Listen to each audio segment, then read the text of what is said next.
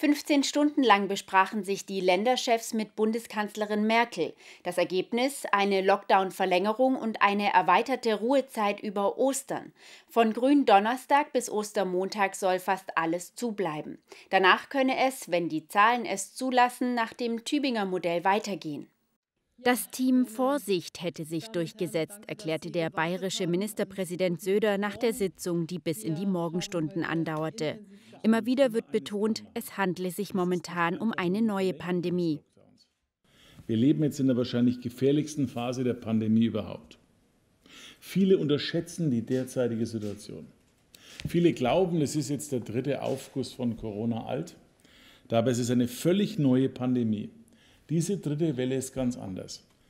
Corona neu, also die Mutation, ist viel gefährlicher, ansteckender, mit höherer Sterblichkeit und vor allen Dingen, es betrifft ganz andere Zielgruppen. Durch die erweiterte Ruhezeit über Ostern hoffen Bundeskanzlerin Merkel und die Länderchefs, die Infektionsrate etwas nach unten drücken zu können. Wenn die Zahlen wieder besser werden, soll nach Ostern mit umfangreichen Testungen begonnen werden, mit Hilfe der Bürgertestzentren, mit Tests in Unternehmen und Tests in Schulen und Kitas.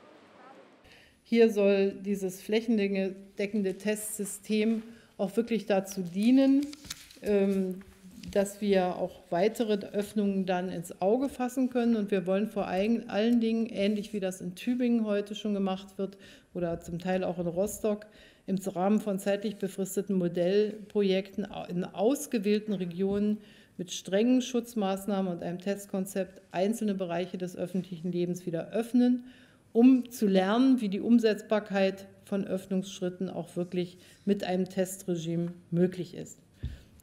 Der geplante Osterurlaub fällt allerdings definitiv ins Wasser. Für viele Menschen stellt sich die Frage, warum Reisen in Deutschland verboten ist, während ein Flug nach Mallorca erlaubt sei.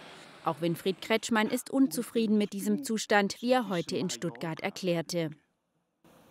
Die bringen uns wirklich in schwere Argumentationsprobleme.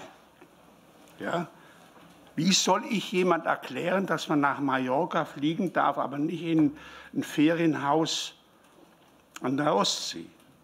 Das mit Mallorca kommt deswegen zustande, weil die Rechtsnormen vorsehen, dass man in Inzidenzgebiete, die niedriger sind, das ist Mallorca im, im, im Moment, liegt jetzt über 20, dass man da keine Restriktionen machen kann. Trotz dieser verzwickten rechtlichen Situation hofft Ministerpräsident Kretschmann auf die Vernunft der Menschen.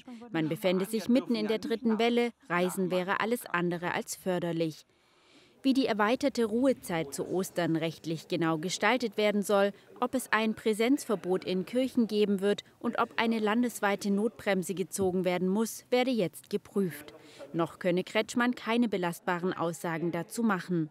Klar ist nur, Kontakte sollten trotz Pandemiemüdigkeit erneut aufs absolute Minimum reduziert werden.